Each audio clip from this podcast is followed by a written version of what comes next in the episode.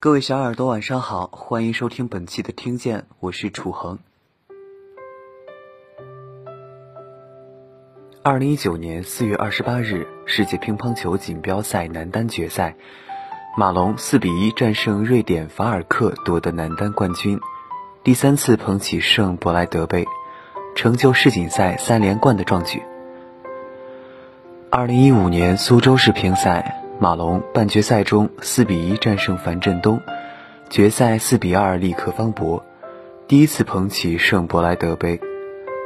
二零一七年杜塞尔多夫世乒赛男单决赛，马龙苦战七局以两分险胜樊振东，第二次捧起圣伯莱德杯。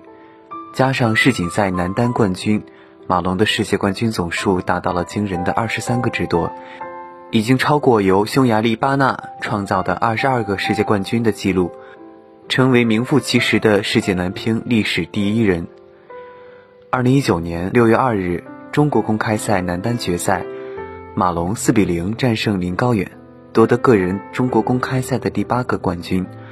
同时，马龙夺得的世界巡回赛冠军达到二十八个，超越白俄罗斯名将萨姆索诺夫。成为国际乒联世界巡回赛历史上夺冠次数最多的球员。马龙的职业生涯还在继续，以后的每获得一个世界冠军都将是新的世界纪录。马龙是辽宁省鞍山人，一九八八年十月二十日出生，属龙。马龙的父亲属龙，母亲也属龙，加上马龙也属龙，所以马龙理所当然的姓马名龙。马龙五岁时，父亲因为既能锻炼身体又不容易受伤的原因，让他学打乒乓球。十一岁时，马龙进入辽宁省体校，师从第三十四届世乒赛冠军王俊。十三岁时，北京西城体校的教练到辽宁挑选苗子，老教练关华安相中了马龙，把他带到了北京。马龙性格偏内向，心思很重，十分要强。对待每一场比赛都兢兢业业，任何比赛都不愿意输，都想拿冠军。输球了之后自己特别难受。马龙小时候属于那种家长眼里的乖孩子，十分自律，按时上学、练球、写作业，没有让家长操过心。进入国家队后，马龙仍然十分努力。他与张继科住在一个房间时，教练的指导，马龙都会记笔记。而张继科正在练签名，两个人的性格差异可见一斑。二零零三年，马龙进入国家队。二零零六年，十八岁的马龙参加不来梅世锦赛团体赛，获得了自己第一个世界冠军，也成为中国乒乓球队最年轻的世界冠军。但是，马龙却属于大器晚成的类型。一直到二零一二年英国利物浦世界杯，他才拿到自己的第一个单打冠军。二零一六年，二十八岁的马龙在巴西里约奥运会夺得男单冠军，完成大满贯。二零一一年八月苏州公开赛到二零一二年一月底的斯洛文尼亚公开赛，马龙延续了二百二十四天，实现了的五十六场不败的记录。该纪录成为国际乒联和中国乒联最高连胜个人战绩，而且马龙还创造了一项不是纪录的记录，即在他所有参加过的比赛中都拿过冠军。不光是大满贯，大满贯是指奥运会、世界杯、世锦赛，还有是首位及奥运会、世锦赛、世界杯、亚运会、亚锦赛、亚洲杯、巡回赛总决赛。全运会单打冠军于一身的超级全满贯选手。然而，这样一个集各种光环与荣誉一身的马龙，却经历过无数次痛苦的失败和对自己的怀疑。在马龙失利当中，王浩和张继科扮演着重要角色，甚至王浩一度有“马龙克星”的绰号。二零零九年横滨世乒赛上。马龙先后淘汰德国奥恰洛夫和丹麦名将梅兹，打进男单四强。半决赛中一比四不敌王浩，无缘决赛。二零一一年鹿特丹世乒赛男单半决赛，马龙再次二比四不敌王浩，无缘决赛。二零一三巴黎世乒赛男子单打半决赛，马龙又再次二比四不敌王浩，无缘决赛。三次世乒赛败在同一个人手下，王浩真可以称作是马龙身边一座无法逾越的高山了。二零一四年杜塞尔多夫世界杯男单决赛，马龙三比四不敌张继科，张继科踢碎挡板庆祝胜利，而马龙被踢碎了全部自信。不久后，马龙参加全国锦标赛，决赛二比四不敌樊振东，使马龙对自己的实力产生质疑。他认为自己毫无还手之力，赢下的两局也是靠经验骗赢的。赛后饭局中，不知谁说了句：“你刚输了世界杯，这场球打成这样已经不错了。”没成想，再抬起头时，马龙已经泪流满面，不断喃喃自语。我为什么要打乒乓球？如果不打球，我不会这么痛苦。二零一八年，马龙似乎又跌入低谷。六月份，日本公开赛，马龙不敌张本智和。随后，马龙因膝伤退出多站公开赛，长达八个月的时间无法参加比赛。膝伤不容乐观，甚至马龙自己以为无法参加二零一九世界乒乓球锦标赛。马龙在节目中说道：“现在乒乓球每几年有一个技战术的更新，现在的打法更加越来越凶狠，不给你机会，全台都可以发力，就可以限制住你。所以不论落后多少，领先多少，都会全力以赴去拼每一个球。”二零二零年对马龙来说是十分困难的一年，在西山恢复后，数次比赛都一冠未得。新生代主力樊振东似乎是马龙面前的一座大山。二零零二年全国锦标赛和男子世界杯决赛，马龙和樊振东两次交手，但都是鏖战七局，遗憾告负。再往前的二零一九年国际乒联总决赛，马龙也是输给了樊振东，收获亚军。二零二零年十一月，国际乒联总决赛，马龙四比一战胜樊振东。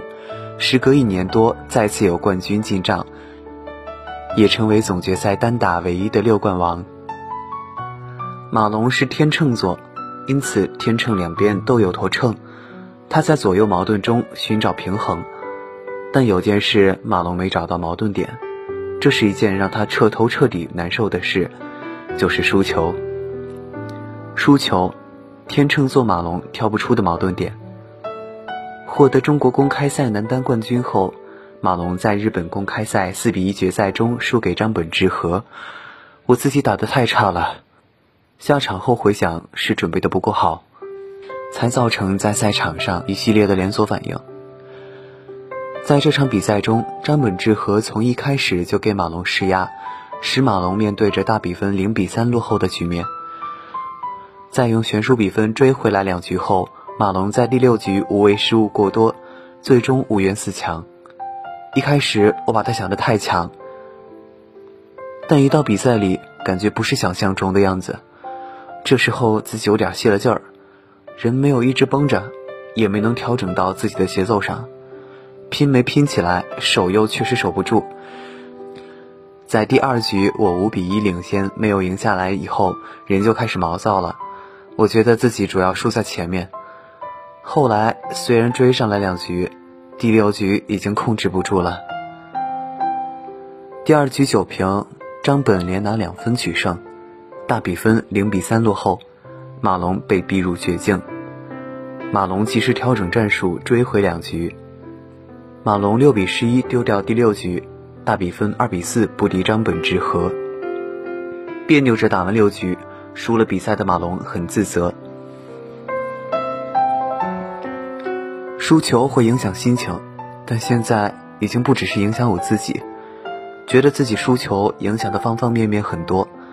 面对这样一位热门选手，自己没有准备到位，很自责。马龙说，他能想象外界对他的表现会有多么不满意，没有打出精神状态，技术发挥也犯了不该犯的错误。我对待比赛分析和预判一般能比较准确。但这场比赛从预判上就出现了误差，赛前想的技战术，在赛场上都没怎么用。不知道是想复杂了还是想简单了，整个节奏都没对上。马龙说：“希望通过这次比赛，能够对张本智和有更多的了解。中国队员每一次输球都是一个警钟，会更加细致的总结，尤其输给主要对手以后，能总结的东西就更多了。经历残酷后会变得更强。对于马龙这样的大满贯。”外加不断突破自己记录的运动员来说，信心的积累依然依赖于比赛的胜利。我觉得运动员始终是这样，比赛打得再差再焦灼，赢了就会长信心，输了球信心肯定会受到影响。